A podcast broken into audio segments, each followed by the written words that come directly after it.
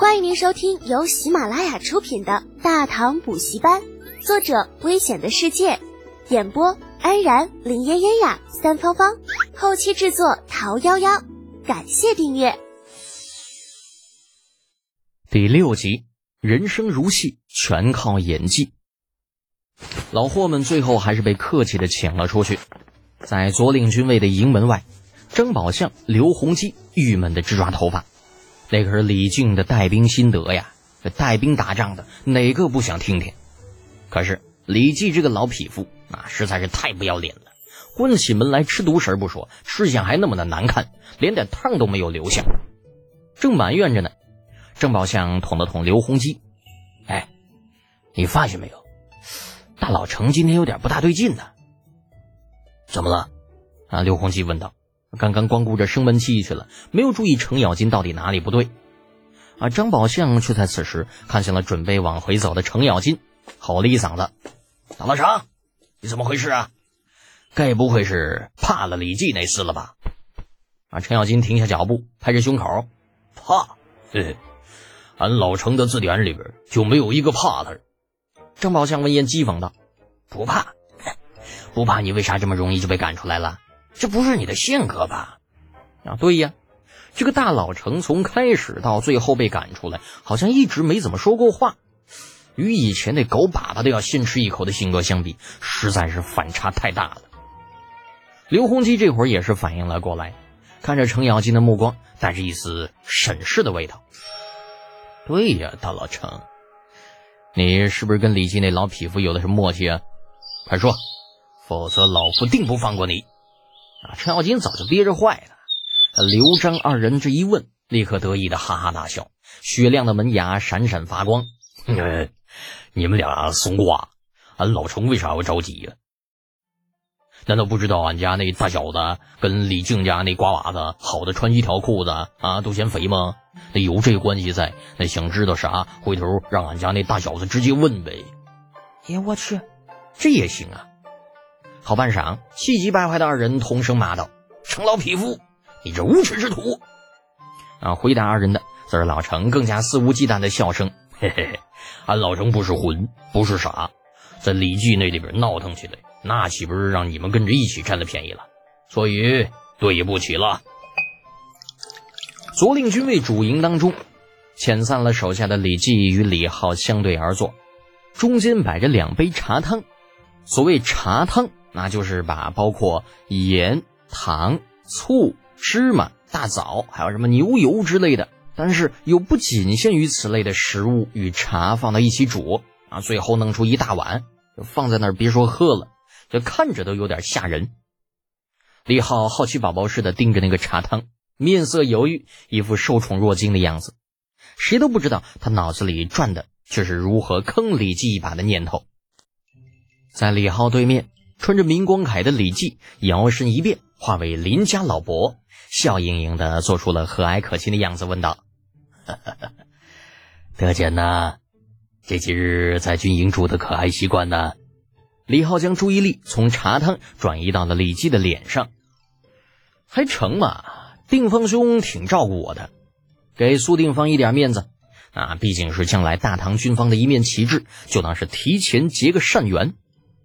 啊。习惯就好。李记不疑有他，在李浩恐惧的目光中，端起茶汤喝了一口，享受的眯起了眼睛，顿了顿，继续道：“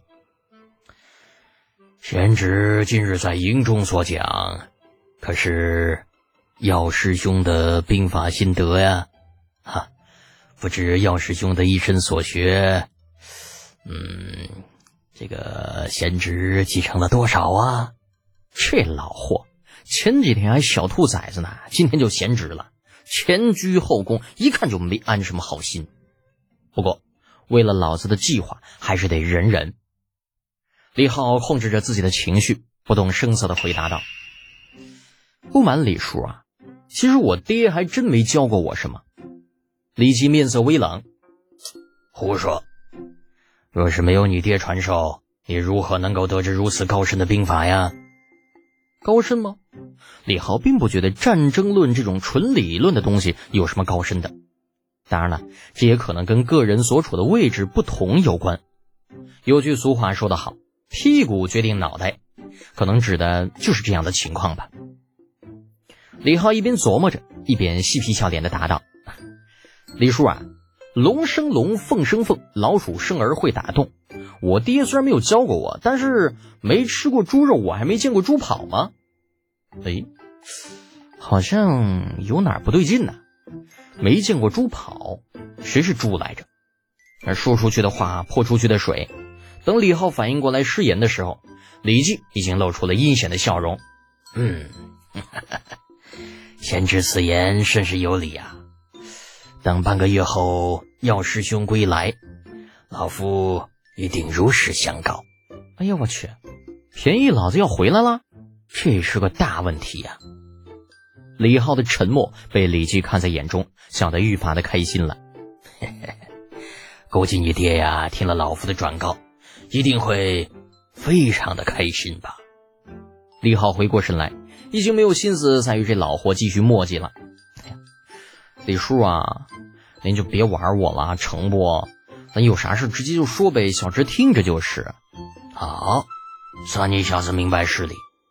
李记先下一城，露出胜利者的笑容，直言不讳道：“到老夫的左领军位来吧，先给你个正五品的果义都尉，在苏定峰的手下干着，表现的好，看情况再给你升官。正五品，李叔啊，你这太小气了。要是这样，我还不如参加殿前演武呢。虽然混起来，嗯，最高也只是个六品，可毕竟是入了陛下的法眼。”这以后稍稍表现一下，平步青云指日可待，您说是吧？嘿小子，你想多了。你觉得六品失职很容易混吗？先不说你能不能打得过其他人啊，就算你能够打得过，能得了第一，那这六品校尉在禁军里边，不过就是个把门的，那手下小猫三两只。能跟围着左领军位的果毅都尉相比吗？还平步青云，还天天守着一大破门，你怎么平步青云呢？难道天天把那宫门擦得油光锃亮的就能升官啊？那真是笑话！不得不说，李绩这一番话还真的是直指要害。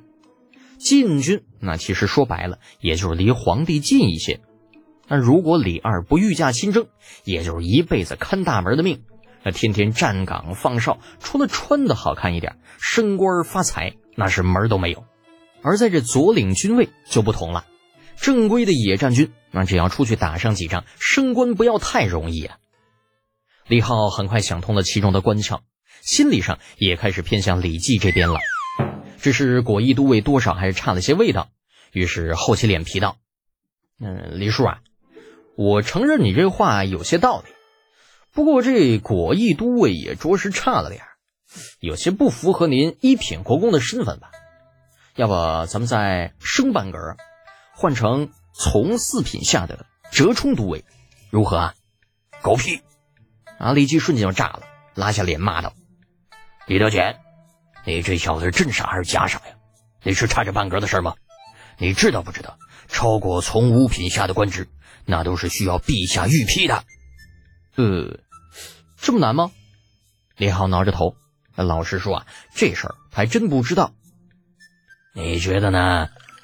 李记抓起了桌上的杯子，一口将里面的茶汤抽干，重重的放下。亏你还是三位将军的儿子，连连这种事情都不知道，丢人百姓的。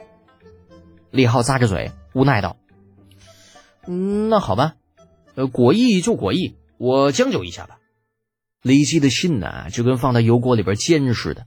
如果不是为了李浩脑子里那些个兵法，他是真的很想把这小子吊起来，狠狠的抽上一顿，再踹出军营。不过好在这小子总算是上套了。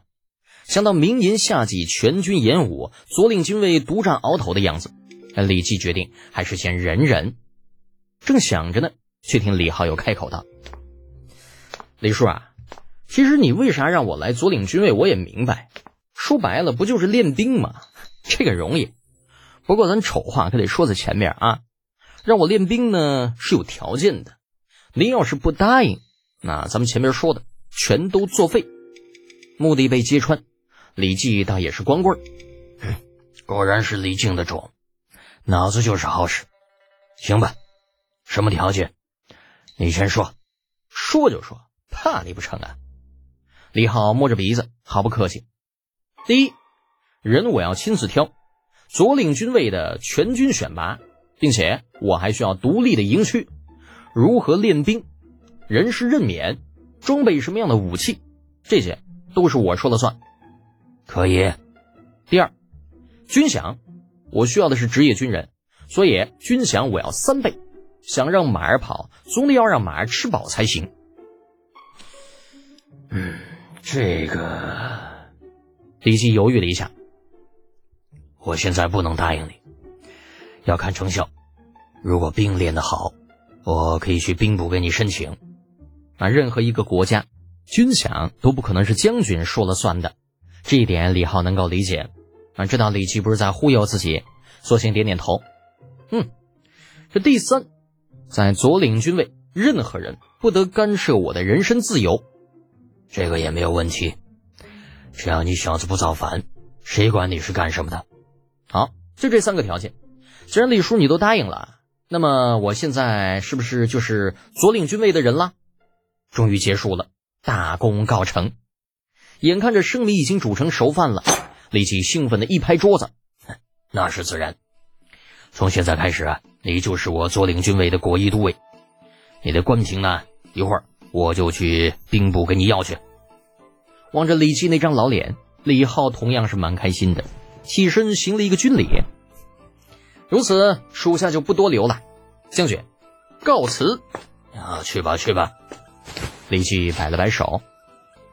随着李浩走出房间，一个咋咋呼呼的声音传来：“怎么样？怎么样？英国公没有为难你吧？”这是程楚墨，他那大嗓门就跟他那二货老子如出一辙，很容易分辨。李记撇撇嘴，有些不屑：“切，这二货的儿子也是二货，老子堂堂国公会为难一个小辈儿吗？”